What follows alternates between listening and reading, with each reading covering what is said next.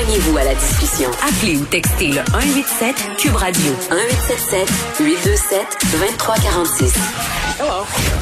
On continue euh, dans la filière euh, des rétrospectives et on ouvre celle, la filière, je parle du bureau d'enquête. Qu'est-ce qui s'est passé en 2020 euh, du côté du bureau? On en parle avec Jean-Louis Fortin. Salut.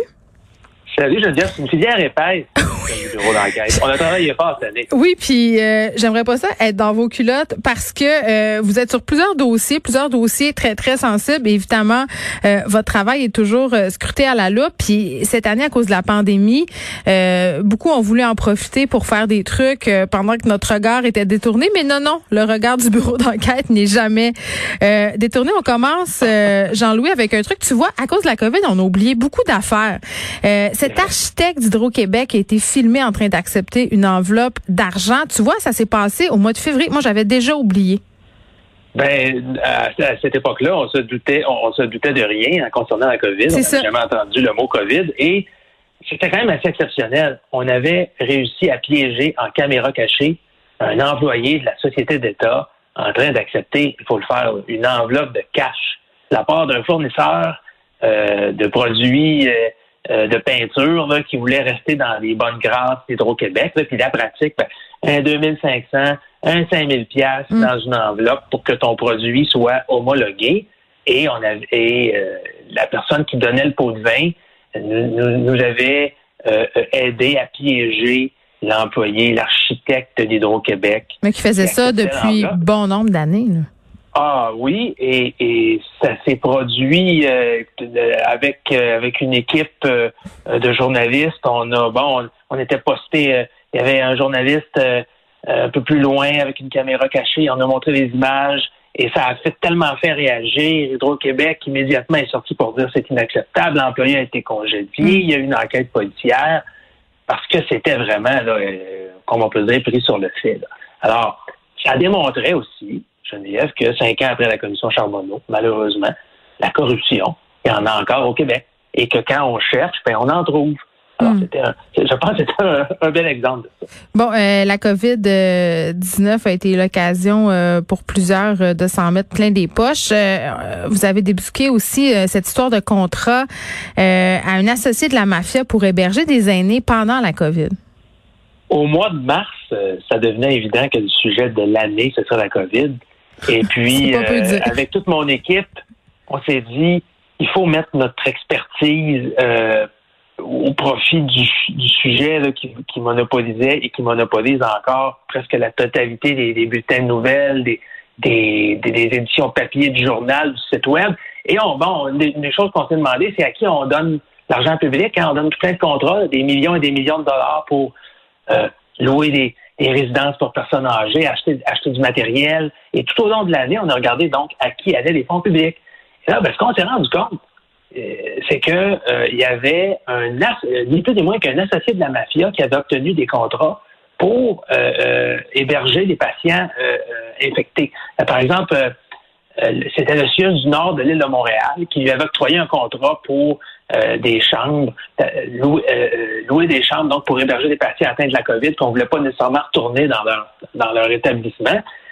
alors, M. Valvano, qui, a obtenu le contrat, Nicolas Valvano, ben, il avait fait l'objet d'enquêtes policières pour du trafic de stupéfiants. Il était présenté comme la tête dirigeante d'un réseau qui a fait transiter 100 000 kilos de tabac de contrebande, entre autres via la réserve de Kanawake. Donc, on parle pas de d'un petit trafiquant allégué. Là, Alors, quand le gouvernement du Québec a appris ça, euh, évidemment, des vérifications, puis là, ben, branle-bas de combat, mais c'est clair que cette situation-là n'aurait jamais été révélée, puis l'entreprise de M. Valvano aurait eu le contrat comme si de rien n'était si on n'avait pas hmm. fouillé à ce moment-là. Une histoire qui a beaucoup fait euh, jaser, c'est la vente des terrains de Radio-Canada par un entrepreneur euh, qui les avait obtenus euh, pour 42 millions, si ma mémoire est bonne, et qui les a revendus 114 millions, quelque chose comme trois ans plus tard.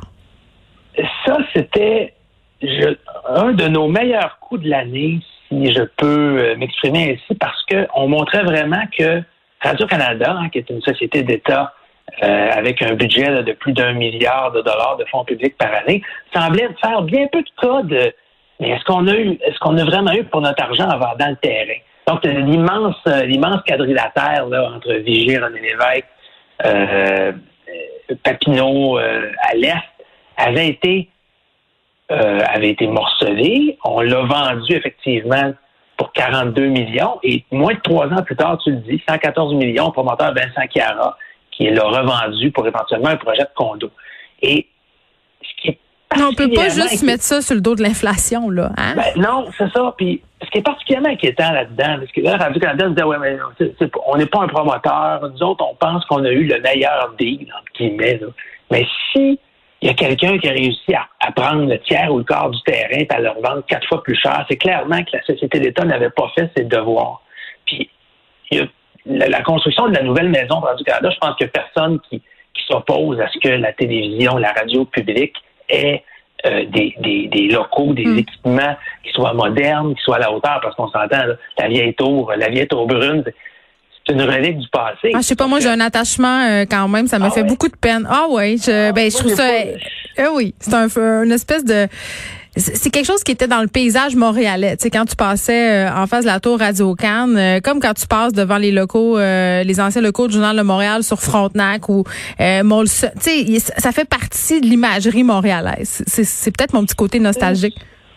Ouais, moi, j'ai pas trop de nostalgie pour la tour Radio-Canada, mais d'ailleurs, je pense qu'elle sera, euh, à moins que je me trompe, intégrée à, ils vont trouver une façon de, préserver les de cette tour-là dans le nouveau quartier de condos qui vont être construits.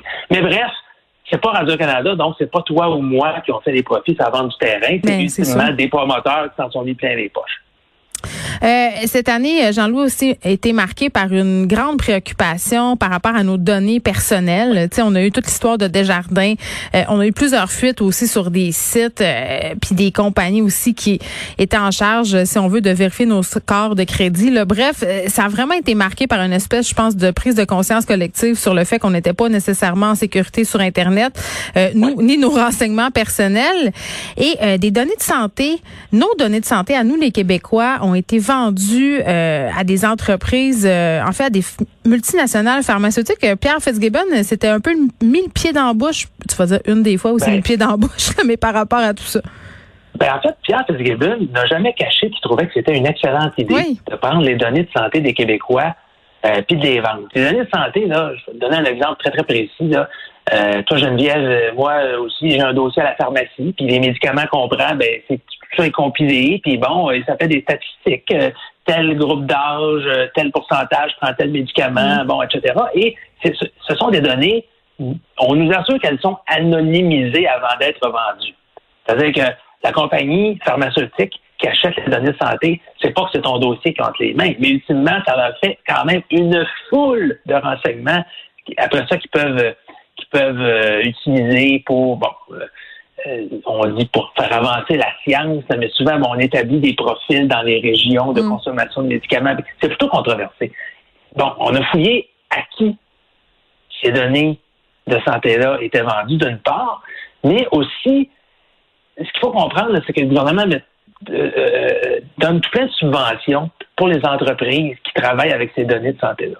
Et c'est une constellation d'entreprises qui appartiennent à la très connue famille Desmarais, qui est derrière beaucoup de ces entreprises-là. Ça tournait beaucoup autour de l'Institut de cardiologie de Montréal. Donc, euh, on a publié euh, au mois d'août une carte assez impressionnante de toutes les entreprises qui étaient dans le dans le giron de André France Chrétien Desmarais, du docteur Tardif, qui est le directeur de la recherche à l'Institut de cardiologie, et ce qu'on se rendait compte ultimement, c'est que ces gens-là, bon, qui sont des mécènes, effectivement, qui sont dans les fondations, mais ultimement, possèdent beaucoup d'entreprises, souvent des entreprises de numéros, c'est un peu caché, qui euh, vont vendre à partir des technologies puis faire beaucoup d'argent avec ça. C'est assez fascinant de voir comment, dans le fond, une petite poignée de personnes mm. au Québec vont contrôler les données de santé des Québécois et vont faire beaucoup, beaucoup de profits, puis tout ça est subventionné avec notre argent. Et je veux qu'on termine, euh, Jean-Louis, en parlant de cette grande enquête qui a été effectuée sur le déclin du français au centre-ville de Montréal, une enquête quand même qui a eu des répercussions politiques. Là.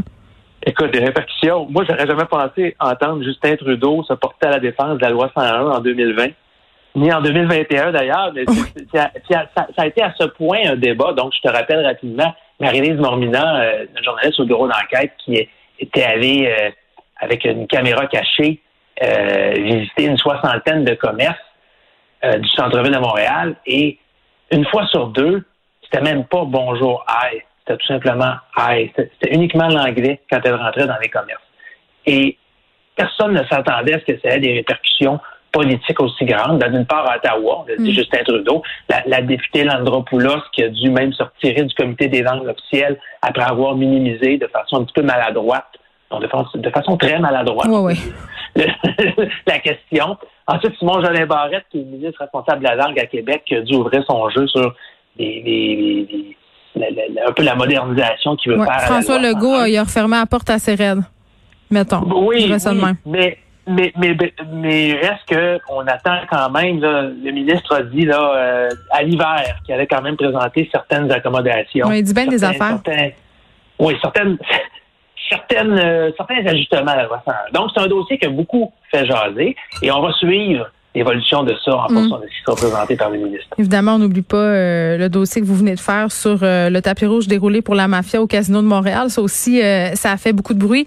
Jean-Louis, clairement, vous allez avoir d'autres dossiers intéressants pour nous en 2021. Puis je rappelle aussi qu'on a désormais une section bureau d'enquête municipale. Hein. donc ça aussi, c'est quand même assez intéressant. Merci de nous avoir parlé. Puis je vais te souhaiter un, super joyeux Repose-toi. Je pense qu'on a tous besoin de repos de congé. Tout le bureau d'enquête va se reposer, mais tu peux être sûr qu'on va revenir en forme en santé. Le bureau d'enquête municipal, les élections dans moins d'un an, dans presque toutes les villes du Québec. c'est sûr qu'il va y avoir des élus à passer euh, au peigne fin, à la loupe. Exactement.